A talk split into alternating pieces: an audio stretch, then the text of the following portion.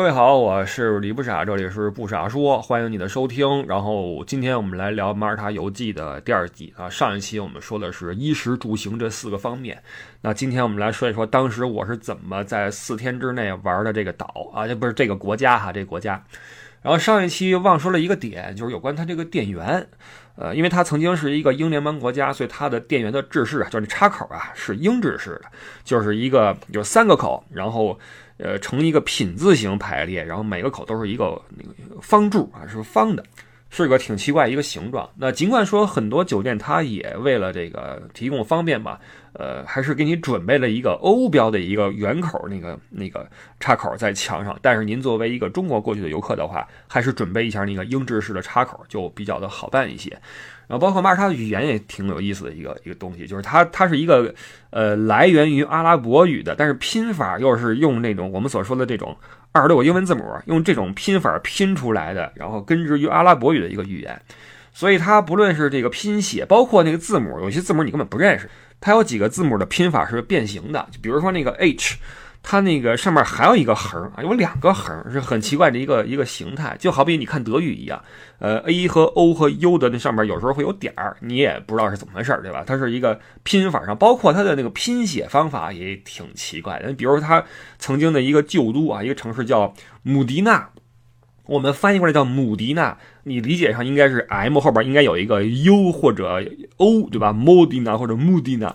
但是什么都没有，它没有那个元音在后面，它是 M D I N A，Dina，就是那个 M 是这个嗯这个音，就像什么呢？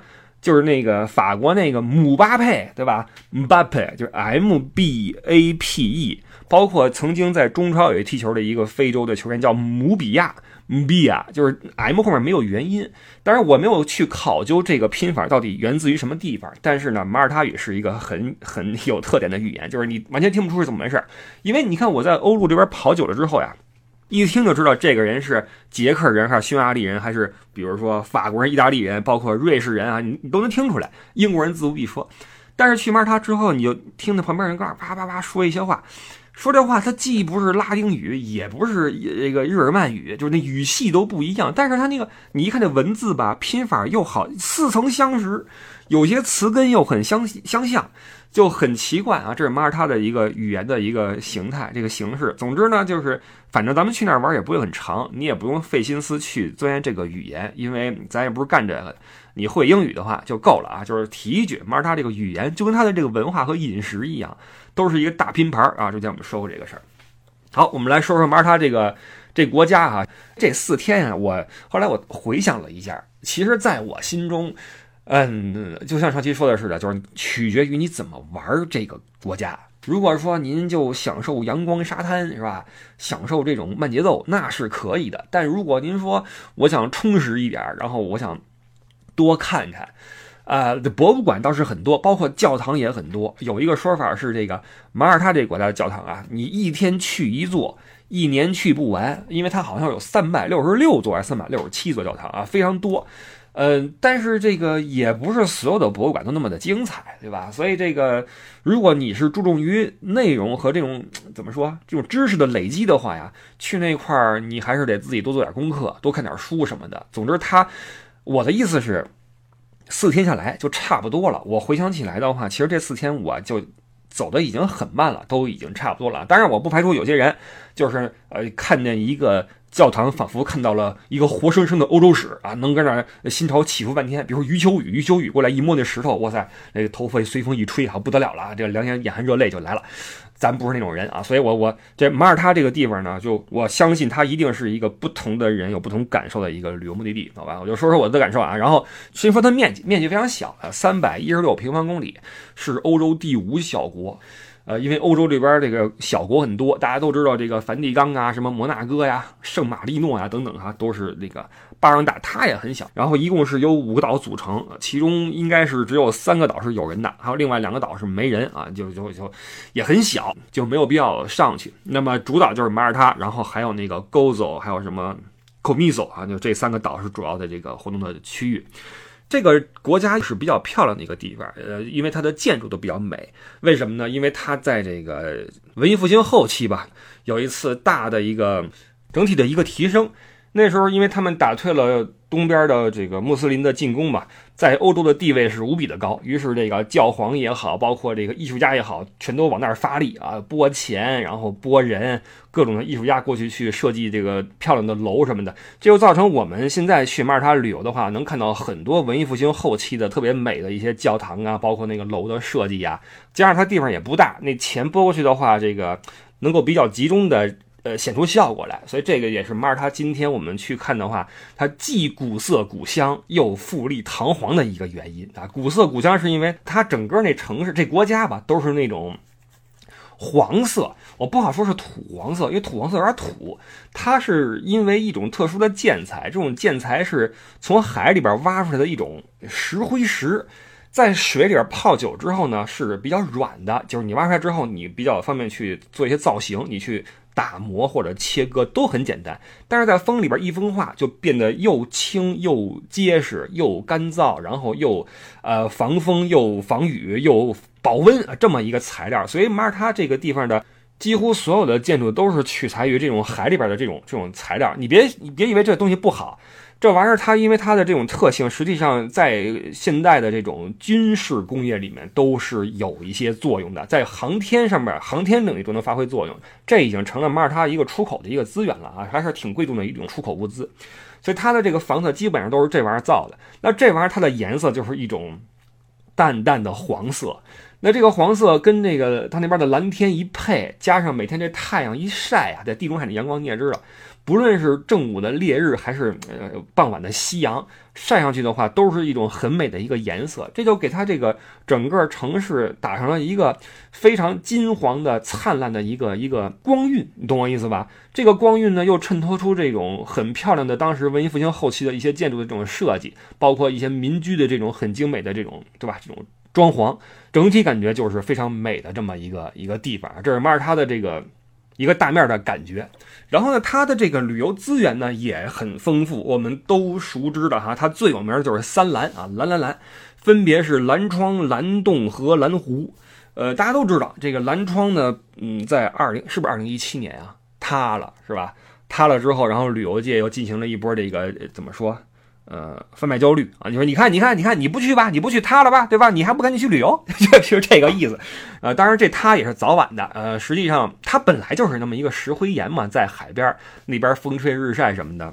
虽然说那个耸立了，应该是得有几千年了吧，一直在那待着嘛，也没人去管它。但是最后肉眼可见的有那个沙石从上面掉落，哈，成块的掉落。呃，有记载的是在二零一二年和二零一三年就已经有比较大的岩体从上面掉下来了。就以前那块是人都可以上去的，在上面走，没人去管你的。但是从那个岩体开始坍塌之后呢，就开始有人去注意这个事儿了。然后从二零一六年的十二月份就拦了一个。这个怎么说？那个条儿说禁止入内了啊，不让再上去了，这个有危险。果不其然，三个月之后，这个随着一次这种大风天啊，咣叽就塌了啊，这就没了。所以这个，呃，曾经在很多电视剧、电影里边出现过的这个美妙的场景啊，就如此的消失了。但是没关系嘛，还有另外两栏嘛。而且尽管说蓝窗没了，但是我个人的体会啊。我依旧觉得现在的那个蓝窗那片区域比另外两个蓝呀还是要好玩一些。这样，我们来说说这个马耳他怎么玩啊？我打开这个地图。实际上，马耳他这个地方在做攻略的时候啊，有点费劲，因为它的还是那个语言的原因，就是你做攻略的话，你就必然要呃去写一些它的地名嘛。然后很多地名你这个你都没见过，你都不知道怎么拼，对吧？然后。左看右看什么的，包括那蓝湖、蓝窗、蓝洞，你也不好写一个 blue window，因为他自己的名字又不是这么这么那什么哈，这么直译过去的，所以有点费劲。但是呢，我建议各位这样去划分你的这个旅游的方向，因为通常我们上期说了哈，你住的话，多数都是住在瓦莱塔或者斯利马，这是在岛东部的一个人口最密集的一个地方。以这儿为住宿中心的话，你可以把你的旅途啊分成几个方向。比如说往北，北边的话是另外两个岛，那个 Comino 和 Gozo，这两个岛上分别是蓝窗和蓝湖。而往南的话，到了这个马耳他这个主岛的南部是蓝洞，而往西的话是另外一些这个，比如说有一个定力悬崖呀，包括这个 Medina 这个这个老城啊，所以我当时就把这个旅行啊分成了往北、往南和往西这三个方向。那么在驻地也有地方可玩啊，比如说这瓦莱塔对吧？包括三姐妹城是在你住的这个区域，所以四天正好是这四个地方。那哪天往哪儿走呢？就看天气了，因为你要知道。这三蓝啊，就是自然景观呀，是非常依靠这自然条件的。包括海边一些那种需要阳光的景色，一旦你去的时候没有太阳的话，那就彻底完，彻底完。那景色你就看完之后就根本就平平无奇，那海水它都不是都不是蓝色了，它变成一种那种黑色，你能想象吗？特别的黑，看上去是又冰冷又。有点恐怖，真的，有那个风一起的话，那浪一吹起来，然后那个黑色的海水啊往那一咆哮，有点吓人。所以这这个自然景观，尤其那三蓝是特别需要这个呃那个太阳的。我的意思是，这四个地方你怎么走的话，你就看天气预报，哪天天气好，你就把这三蓝放在哪一天，而你在这个。瓦莱塔和这个什么三姐妹城啊，这种城里边的这种这种，包括去博物馆的话，就无所谓它下不下雨，对吧？包括在老城里边下雨的话，去漫步也别有一番风味，懂吧？所以这个这个记住了啊，四个方向，往北边是蓝湖和蓝窗，往南是蓝洞，往西是姆迪纳老城和丁力悬崖。然后自己的那个地方是老城区啊，这这四个地方你分好就行了。但是如果你说我这次一来我待个七天，那无所谓了，那你就随便走吧哈。然后我就说一说我是怎么走的这个四个地方啊。然后我去之后，我都说了嘛，当天晚上这个电闪雷鸣，我心想废了，废了，废了，废了。没想到这四天基本上都是。很好的天气，就是有两天是有阵雨的，然后到了晚上雨势会变大，但是白天的话天气还基本比较给力。呃，前两天是晴天，后两天是多云，好吧？呃，也正是多云那两天，让我见识到了这个没有阳光的这个海边啊是什么样一种感觉啊，就非常的逊色了啊，就完全就不行了。呃，然后这个马耳他的这个旅游啊，这个节奏你可以放慢一点。它这个地方的节奏之慢呢，就是我是在出酒店之前就有所体会，因为呀，因为这个酒店的早餐，如果你常去各地儿住的话，通常来说七点半就开始了，早的话六点半，你比如说在机场边上的六点半就开始，那晚的那八点钟这也得有了。我住进酒店八点半开始早餐，早餐时间是八点半到上午十点半。都十点半了，还吃早餐。然后我一看，我大概就知道这地方应该是那种，呃，节奏比较慢，然后也不怎么早起。同时呢，晚餐的餐厅一定开门比较晚。这一点是去南欧旅游一定要注意的一点。就是我在这边德国这边习惯之后，就非常适应那个餐馆是晚上。几乎都是五点半开门，但是我到西西里的话，经常遇到晚上七点半才开门的那种餐厅，能想象吗？晚上七点半才开门，而且我有一次是七点二十八分进了一个店，那天是跟宙斯约，我先到了，我说先去弄个位子，宙斯还说你赶紧那个过去，我们顶开门的过去，别回头一开门他坐满了就不好，没定位，然后我就过去了，提前两分钟一推门，然后很多人看着里边那个。六七个员工看着我，我说开门了吗？他们说没有。我说不是那个七点半吗？他说对呀，现在是七点二十八分，所以我们还没开门，节奏非常慢，然后人也比较的慵懒，所以这个在你的旅程的安排上，你就也别那么着急了，对吧？一早起来赶着出去没必要，你也晚点起，晚点睡啊，就是这个意思。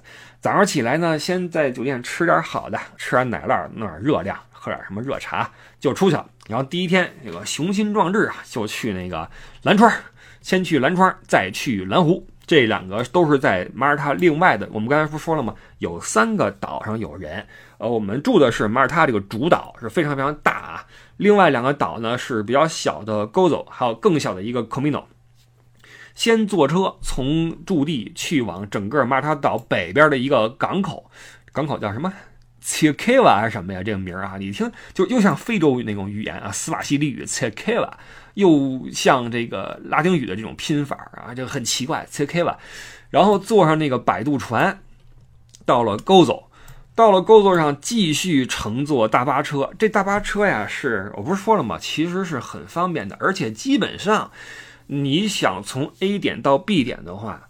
呃，倒一次车就能到，然后倒车那个点呢，基本上是你所处的那个岛上最中心的那个点，也就是说，它那个最中心是一串公交枢纽，它方便你去从那儿倒车去倒到另外任何一个方向，懂了吧？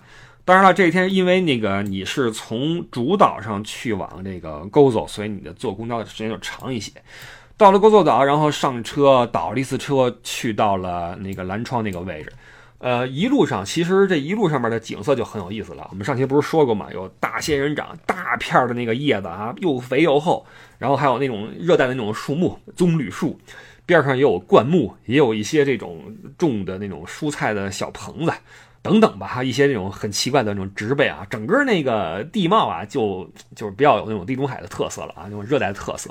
然后这一路上你就可以举起相机四处去照一照了。如果那个大巴车的玻璃够干净的话，呃，沿途的景色还是可以的，尤其是到蓝窗那个位置，我就记得在到蓝窗的时候，那个大巴车开始走那个一个下坡，很陡一个下坡，两边景色陡然开始变得漂亮。然后我的体会就是，哇塞，真蓝呀！我在马耳他的前两天，感觉就是一个蓝，无比的蓝，去哪儿都是蓝。那你相机你怎么？我整个啊，整个马耳他和这趟西西里的旅途，我在朋友圈发的所有照片，我都没有任何一张是经历过修图的，从来没有过。顶多是相机有一个自己的算法，它会给你有一个优化，但是从来没有加任何的滤镜和修图。那是真的蓝呀，怎么着怎么蓝？那无非就是你稍微构图好一点，那你就能出张挺好的照片啊。那为什么我会说蓝窗这个地方虽然塌了，也会比那个蓝湖跟蓝洞要好呢？因为它那个地方首先区域够大，就是你有一大片可以自己在岸边行走的那个区域。注意，这个岸边不是沙滩啊，是一些那种石灰岩。这个石灰岩被风和雨水侵蚀了这么多年之后，也是一个呈现出一种有点像那个月球地表那意思啊，坑坑洼洼的，然后都是那种。比较尖锐的那个风化的那种那种边缘，然后你要穿一双比较好的鞋，因为你在上面走的话容易崴脚，都是那个洞，你要非常小心的保持平衡在上面走。那个地貌很有意思，然后也有一些那种比较大的坡，那个坡也是那种土黄色的，然后你一看的话，跟那蓝天一衬，特别漂亮。然后那个海天一色呀，特别适合在那块坐会儿发会儿呆什么的。所以其实那个蓝窗，我觉得。也没有那么大的遗憾。你说蓝窗没了，是不是不值得去了？当然不是了，当然不是。其实我觉得蓝窗的消失对于马耳他的旅游业呀，没什么影响，顶多是让一些，因为你去马耳他又不是只为了蓝窗去的，对吧？顶多是让一些人生出一些遗憾，或者说推迟一些去马耳他的脚步，但是早晚还是会去一趟。呃，确实是还是一个非常美的地方。所以在蓝窗那块，我就自己溜达溜达哈，徒步，然后拍照片。那天的照片就是那天是手机那个电呀用的最狠的一天，因为你觉得哪哪都是景儿，然后而且它因为它那个日照太过于强烈，导致你的手机屏幕你不把它开到最亮的话，你是看不见的。你知道屏幕是最耗电的一块儿，所以在那块旅游的话，充电宝一定准备好啊，一定准备好。在蓝窗那块儿特别出照片。蓝窗以前不是拍过全游嘛，只不过这个景色你看不到了哈。然后这个蓝窗这一天呢，你注意哈，不只是蓝窗，还有一个蓝湖等着你。因为什么呢？因为你从主岛往 Gozo 岛去的时候呀，旁边就是一个小岛叫做 Comino，这个蓝湖就在 Comino 上边。所以在蓝窗看完之后呢，我就继续坐大巴又回到了这个登陆到 Gozo 岛的这个港口。这块要注意啊，就是给大家一个建议，就是你不要再。搭乘这种公共的交通的摆渡船去往蓝湖了，因为是这么一个，这三个是这么一个关系啊。比如说你住在 A 岛上，就是那个马耳他的主岛，你去往 C 岛去看那个蓝窗，而蓝湖呢在 B，你去 C 的路上呢是要经过 B，但是不停，而它又没有从 C 到。B 的公共交通路线，你要从 C 先回到 A，再从 A 去 B，再从 B 回 A，懂我这意思吧？就很麻烦。所以说，你看完 C 上面的蓝窗之后呀，就在 C 的码头上找那种私人的那种游览船，他会给你一个呃旅游项目的报价，就是他会带你从 C 的这个码头去往 B 去看蓝湖，然后还包你从 B 回到 A。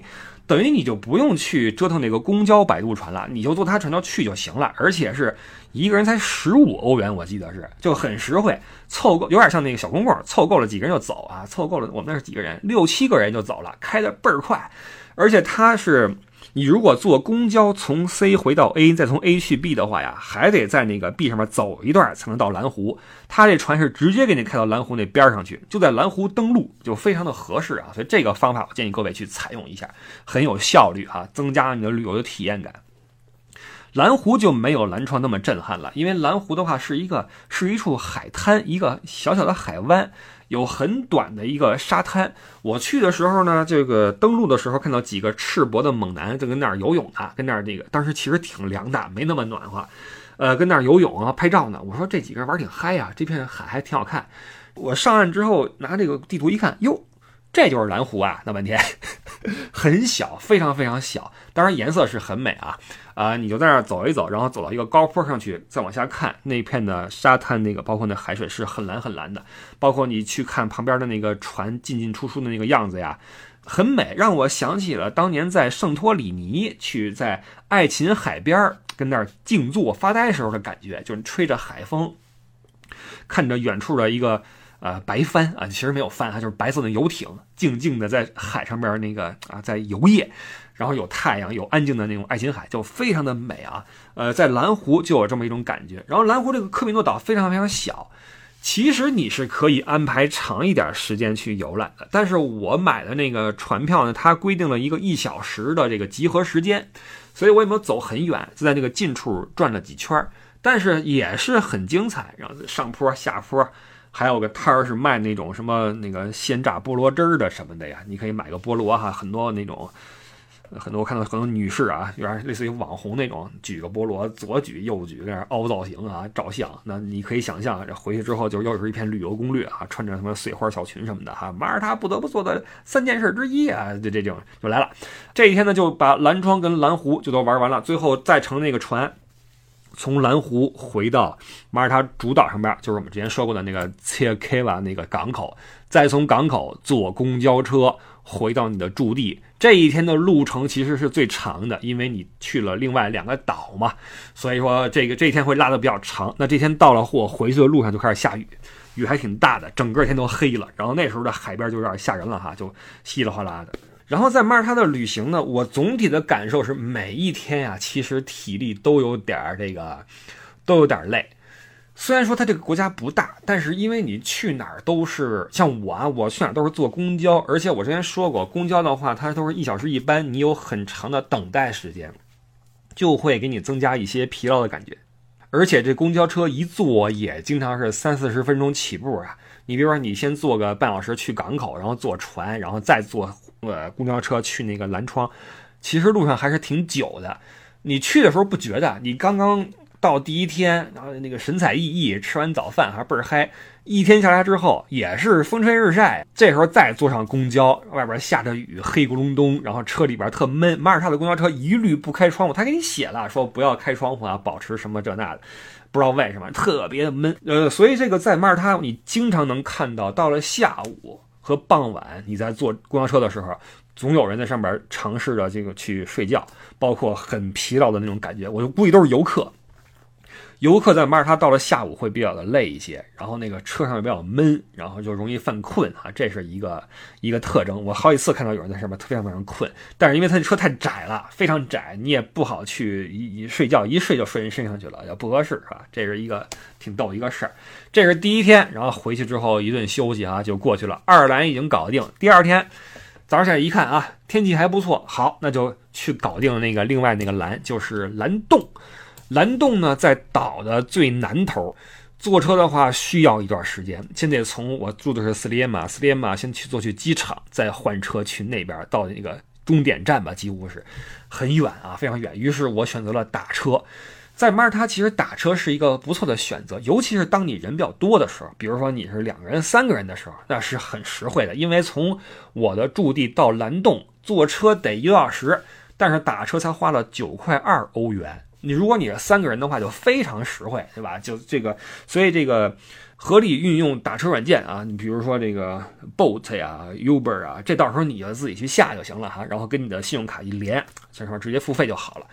呃，我打车去了那个蓝洞，因为不想在这公交车上晃来晃去了，而且这个早上起来就人又比较多，到那之后就我一个人。往那个，其实蓝洞它是怎么说？它是在海边的一些那种被风化和这个雨水冲刷出的一些这个洞穴，你可以划船进去。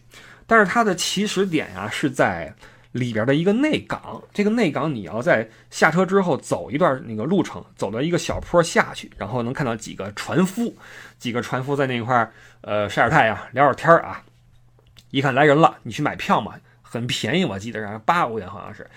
也是凑够人之后就发船，从那个内港钻过一个洞穴驶出去，全程大约是二十多分钟，差不多吧。带你进几个洞，然后沿路上会用很蹩脚的英语给你解释一下，说：“哎，你看这块啊，这块这个石头。”这像一个人脸，看见没有啊？那块那像一个鳄鱼，如何如何，都都是 nature 的啊，都是 nature 的，都是自然的啊，如何如何，给你讲一下这种东西。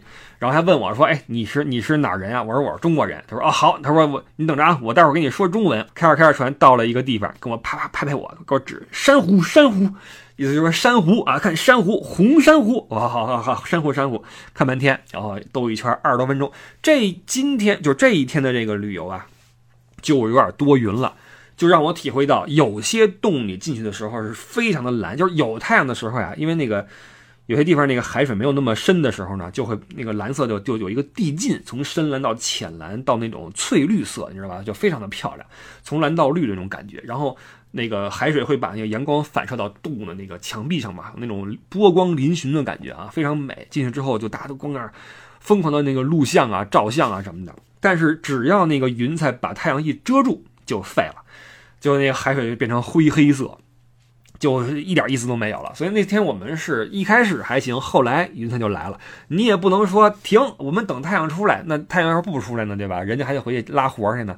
所以这一天如果说您赶上阴天的话，就废了。我们有听友跟我说啊，说那天赶上那个阴天下雨，给淋了一个透，还蓝洞呢，黑洞。所以这这三蓝啊，朋友们，这三蓝你千万要看好了，看好天气再行动啊。完蓝洞转完之后呢，呃，注意了，这个在岛的这个往南的这个方向呀，不只是有蓝洞这一个地方，它还连着一些这个，呃，一些考古学上面的一些景点，就是叫叫海什么奇呀，一个神庙啊，海嘎尔奇啊，这个它是怎么拼的呀？哈嘎尔。Kim 还是 Kim 呀？就 Q I M 啊，不知道怎么发的音啊。然后中文我看到有地方叫哈扎伊姆神庙啊，哈扎伊姆。所以你从蓝洞玩完之后呢，可以坐公交去这块去游览。然后，而且再往那个方向走呢，还有一个叫丁力峭壁还是丁力悬崖呀，那么一个地方。也就是说，从蓝洞到哈扎什么哈扎伊姆神庙。从蓝洞到哈扎伊姆神庙到丁力悬崖这三个点是一条线，你可以一直串下来。呃，我我个人啊就放弃了那个哈扎伊姆神庙，因为它就是一个公元前的一个巨石的一个建筑了。那在我的这个概念里，大石头嘛，对吧？你你你就就算了吧，就别去了。它那个是一个过去的，也不知道是祭祀场所呀还是什么啊。总之呢，它会有一些，呃，当时的人类在天文学上面的一些成果。你比如说那个门的开的那个方向呀，正好是跟那个就是让阳光晒进来的时间呀，正好是跟什么夏至跟冬至的这个天呀是巧合的，是吧？这光线会怎么怎么走，有这么一个说法。总之展现出了这个古人的一些智慧吧，就这个意思啊。我的大石头我就没有没没去看，我就直接去了那个叫丁力峭壁。哎呀，说实话，丁力峭壁我觉得有点坑。有点坑，因为一个峭壁呀，首先你不要指望在马耳他看到什么特别宏伟的自然景观，它本身就是一个不大的海岛，所以并没有那么壮观的那种景色。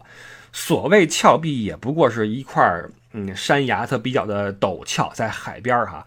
那这个陡峭的山崖，当你身处其上的时候，你是看不到的。那你走远了去回望的时候，觉得也没有那么的宏伟和壮观。然后有人说在那块看落日很很美，但是实际上你从嗯打车去了蓝洞，就算你去了那个神庙，再到丁力悬崖，也不是傍晚和晚上，所以你跟那儿一待的话，就也没什么可干的。我到那块正好是中午，晒得我跟什么似的，然后就就在那块我等那大巴车，大巴车提前来了，结果给我撂那块了，然后我又于是又打了车去往了，我就开始改行程了，因为这天我觉得就没事了。这就是我一开始说的，就是哪怕你是按照这这个这四天，然后去这四个方向，时间也很充裕，因为自然景观它并不需要你看那么那么久，你待一会儿之后就差不多了。所以这个公交车一小时一班呀，也比较的合适，一小时就够了。但是你如果你说你再待会儿的话，再多一小时就有点长，你知道吧？所以我那天去完这两个，去完蓝洞，然后省略了巨石阵，然后到了丁力峭壁之后呢，就觉得，哟，这一天。到了下午一两点吧，我我没事干了，这不合适啊。于是我就开始提前去转悠岛中部的，或者说是中部偏西的那一坨的那个景点了，就是那个 Medina，这个曾经的一个旧都。攻略上都说这地方一定要去，是很美的一个古城啊，中世纪的老城什么的。我就打个车就去了，也没花几块钱就到了。到那块之后，这个也是兴致勃勃就进去了。结果呀，我觉得也是有点让我。嗯，怎么说呢？我也不好说失望吧。这块我要提到一个概念，就是看我们怎么去对待，就是我们的期待值是什么。因为你看我在德国，德国有很多那种中世纪的老城小镇，是非常非常美的。你比如什么罗滕堡什么的，对吧？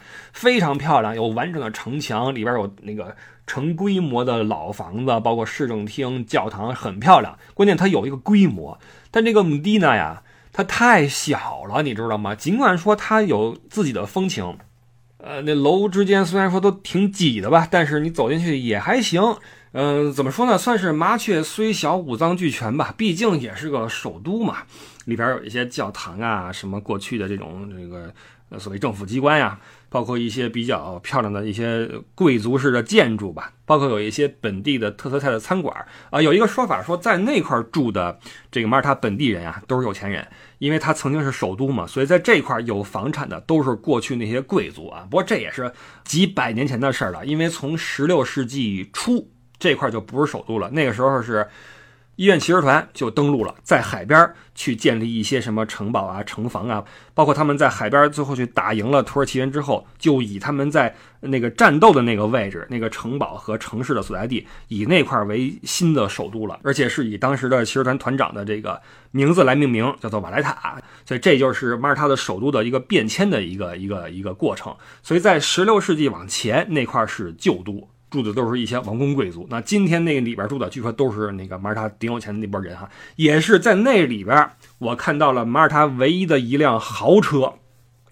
因为马耳他那地方啊，它太小了，街道又是又爬坡又蜿蜒，它几乎没有什么直道。也就是说，在这个岛上，你想飙车是没希望的。但是就是在姆迪纳，我看到了一辆玛莎拉蒂啊，这是我在整个马耳他看到的唯一的一辆跑车。然后我当时也就觉得，这个你在这儿弄个这个车，真的是钱多了，真的没地儿使了，真是没地儿使了。这就有钱人的世界，咱就一边是不懂啊，另一边觉得，哎呀，这真好啊，有钱真好啊。这个是穆迪纳。然后这个我我这天就是，其实，在蓝洞感受完这个蓝之后呀，因为头一天第一天呀，我基本上已经给蓝麻了，就这整个人都蓝了，我这这，所以第二天再有点蓝之后，我觉得我我已经蓝够了，懂我意思吗？已经蓝够了。这不论是丁力峭壁还是姆迪纳都没能够满足我的这种这种渴望，所以我一看这时间还是有点早，你就继续奔波，坐了公交车去往了一个我临时决定去的地方，就是马耳他国立水族馆。就作为一个在内陆城市生活的人啊，我对这个水族馆一直有点自己的这种憧憬，而且他这个水族馆的这个宣传片做的还挺漂亮，那个。鲨鱼在你头顶上那游什么的哈，我觉得哎应该有的看，而且这块因为它就在海边，在它是海中的一个岛嘛，我心想那馆藏应该很丰富，对吧？去看看去，咣咣咣坐车就赶了过去哈，然后买了票进去之后一看，哎呀也是太小，朋友们，呃，我最深的印象是那里边的，嗯，不论是海洋生物还是陆地生物，比如说这个变色龙啊、蜥蜴什么的哈。活性都很强，就非常的好动。因为我在什么北京动物园，你不论是看什么动物，都蔫了吧唧的，对吧？那什么也可能也是因为气温的原因。你看北京那边那么冷，作为那种热带来的动物的话，就不怎么动。不论是你看那个什么蛇呀，那个什么蜥蜴呀，都搁那趴着不动，要么就是睡，要么就是发呆。但是这个水族馆里边这个动物是活性是真的强，那个一会儿张嘴，一会儿吐信子，一会儿四处爬哈。这个变色龙跟这儿也是很活灵活现的，跟那眼珠在那转来转去，就很有意思。呃，但是呢，这个它这个水族箱还是不太满足我的期待，没有那么大。虽然说看到了很多鲨鱼，但是还是漂亮是漂亮，但是还是没有太满足我的期待。然后出来之后是下午四点多，我一看那今天这个还是有点体力，这个回去的话有点可惜，于是我就再次一不做二不休，又开始搭上公交车。注意啊，我这一天我是从驻地去了锦南头，又从锦南头去了锦西头的峭壁，又从锦西头去了锦东北角的水族馆。出来之后，我又坐上了公交车，又往锦西头去海边。我想看看日落是什么样子，赶不上日出还赶不上日落嘛，对吧？因为我这人不爱早起，所以任何地方只要你跟我说，哎，今天我们是看日出啊，不不不不去。所以这个旅游啊，什么黄山什么日出啊，什么。日照金山呀，我我这别别别别找我啊！不不不爱早起，日落可以啊，你看星辰可以，我我跟你看一宿。但是你说看日出就算了，呃，我看看日落吧，因为总说这个日落很美嘛。去了，去完之后在朋友圈那儿实时的发照片，然后看的朋友们都知道哈，也没有那么壮观，也因为多云嘛。然后落的时候还可以。有一些这种光影的这种错落感哈，就是当这个太阳在云后边的时候，云彩有一种黑乎乎的感觉，然后还镶了个那种红色的那种金边，还挺漂亮的。照照照片，然后太阳下去之后等车啊，继续等车。然后这天真的是累坏了，给我累坏了。然后。拖着非常疲惫的身体啊，回到了那个酒店，就就就就睡了。这是第二天。实际上你会发现，我就已经把其中在另一天要搞定的姆迪纳的中部那些老城啊，就给搞定了。实际上，它这个攻略上会告诉你，姆迪纳边上还有一些另外的老城也值得一去。但是姆迪纳都都不过如此，我心想别地儿我就不去了吧。无所就在我的口味里边，这个我觉得就就差不多了，我就没有再考虑了啊。这是我自己的一个一个计划。所以两天之后，你会发现，这三兰、包括旧都、包括丁力峭壁，我都已经走完了，对吧？那还剩两天，那我心想，那就完全不着急了，就慢慢转悠吧。于是到了第三天一早，我去了这个岛的南边的一个渔村，叫 Masa Slock，又说很美啊。这攻略里边又是说那个平静的渔村呀，吃一顿渔餐呀什么的哈。去了，哎呀，怎么说？怎么说呢？太小了，呃，如果你去过什么尼斯、什么摩洛哥、什么这，包括意大利的一些五渔村，那海边那停的船不比这个多？那鱼你想吃，那管饱对吧？所以这个还是那句话，当你在欧洲其他地方，你走过很多地方之后，你来马耳他，你要收起一些你的期待。马耳他的自然景观真的是冠绝欧洲啊！那三蓝确实非常好，但是不论是老城还是这个渔村什么的哈，我觉得因为它规模的原因，还是没有那么大。包括你看荷兰的那个羊角村，那也很漂亮啊，对吧？而且去这个马萨斯洛克还坐了好久的车，去完之后走了一圈下来。这就没了。于是我又回去哈，回去之后就开始吭哧最后那点地方了。最后就无非就是瓦莱塔这个现在的它的首都，以及三姐妹城。三姐妹城是瓦莱塔边上的三个那种突出来的那个那种小海港，可以这么说吧。那块是一个老城区吧。这两个地方你可以走一走啊。这两个地方其实直线距离非常近，但是呢，因为是隔海相望，所以你还是得坐公交车去。辗转，所以我在马耳他的这四天有最后是有一天半的时间，是我死磕这几个，这个瓦莱塔，包括这三姐妹城这几个地方。在这个地方有一个博物馆，我给大家说一下啊，你要避免踩坑，是在三姐妹城的那个，呃，其中一城吧，叫 Malta at War Museum，马耳他在战争中的博物馆啊，因为马耳他的历史是一个很漫长的战争史嘛。所以我走着走着一看，哟，我这个既然到这个战争博物馆了，那就进去看看去吧，这个不容错过嘛。进去一看，傻了，它这个战争博物馆呀是非常有局限性的一个博物馆，票价还挺贵的，我记得，跟它的内容是完全不匹配的一个票价。它展现的几乎仅仅是在二战中马耳他的历史的一个博物馆，也就是说，反映的是英军跟那个。呃，墨索里尼政府的意大利军去对抗的一个史实，呃，展出了一些当时的一个防毒面具呀，什么那个枪啊，包括一些那个飞机的照片啊，以及一个大型的防空洞。防空洞倒是真大，跟里边钻来钻去，特别挤，钻得很辛苦。所以这个博物馆啊，我除非您是那种军迷，您说我对二战史特别的熟悉，然后我还就想看看马耳他跟这个当时的这个英军跟义军是怎么搞的。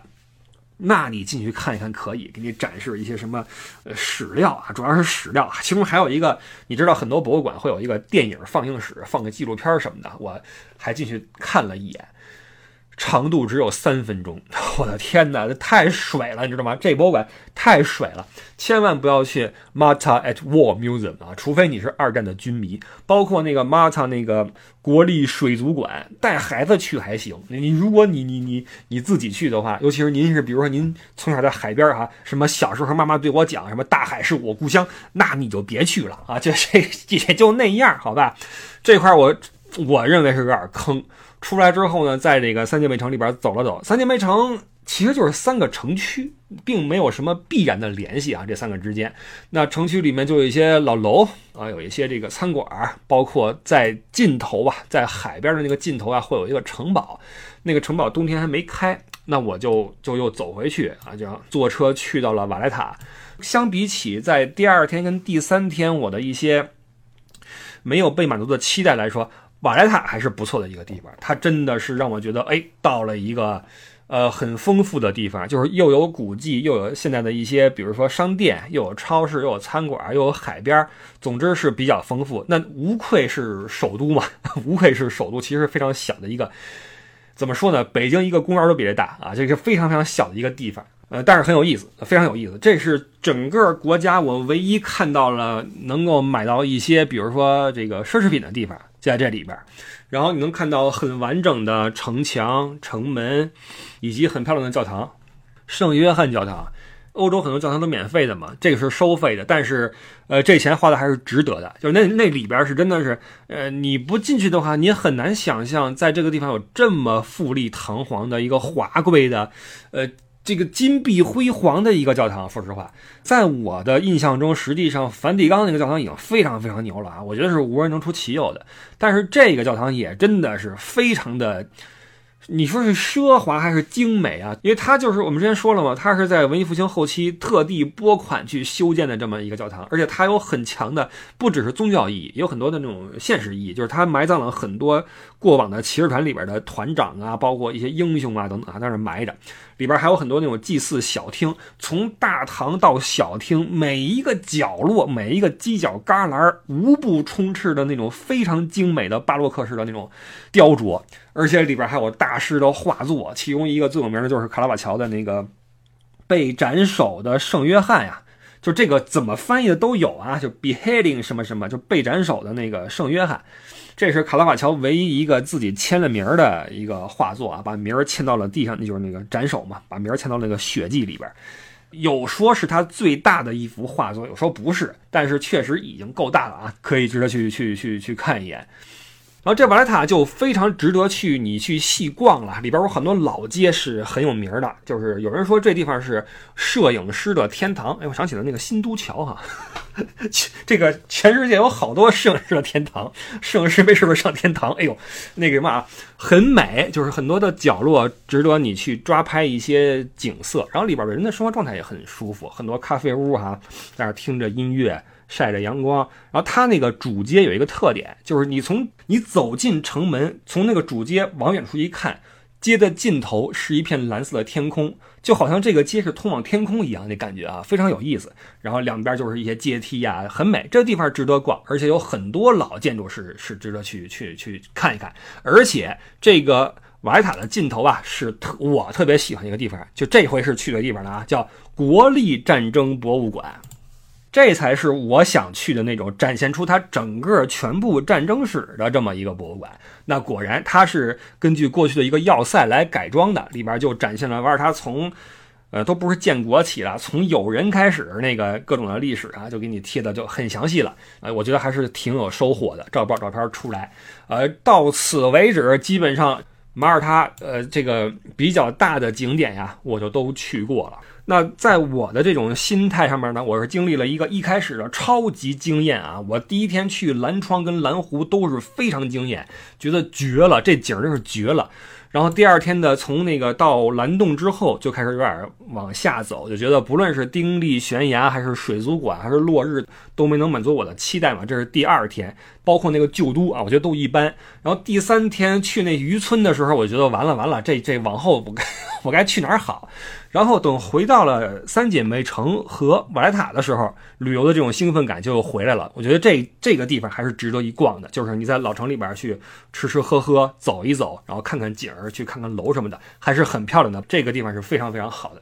所以这个住的话呀，您如果说预算比较充裕，那不如直接住进瓦莱塔就完事儿了。因为你如果你住斯利马的话，还要到瓦莱塔还得。经过一个公交车的这个这个对吧？这个摆渡，当然了，从斯利马到瓦莱塔中间是有摆渡船的，但是这个船呀，您不要抱太高期望。我分别在两天去乘这个船往返瓦莱塔都失败了，因为但凡风大一点儿，这个船就不开了，你懂了吧？所以这个还是公交靠谱。所以这个在这个岛上啊，坐公交真的是一个必不可少的一个一个功课啊，四处坐，然后车上很多很多的游客呀。说着各种语言，说法语的，说日语的，啊，说德语的，啊，就是世界各地的人在马耳他汇合，去体会这块的从古至今的有不同族裔的人、不同宗教信仰的人啊、不同大洲的人带过来的文化、历史和饮食的沉淀啊，这个是马耳他这个地区给我的最深的一个感受。还是那句话啊，大 mix 大拼盘啊，这个是，所以马耳他这地方，你如果问我说值不值得去，我觉得还是值得去的。就是如果说您很满足于这种在美景之中的这种沉浸，以及对美食的体验的话，那么马耳他绝对是一个不虚此行的旅游目的地。这个地方，我觉得可能以后我还是有机会会再去的，可能会跟听友们一起去，或者说以后跟着家人跟孩子再去那儿去度假什么的，我觉得可能还会还是会再去的。毕竟那个地方确实是给人一种非常轻松的、自如的一种感觉，因为在这个岛上。你没有什么主客之分，因为从历史上来看，很多人都曾经做过这个岛的主人。不论您来自何方，在这里都不会感到被人拒之门外。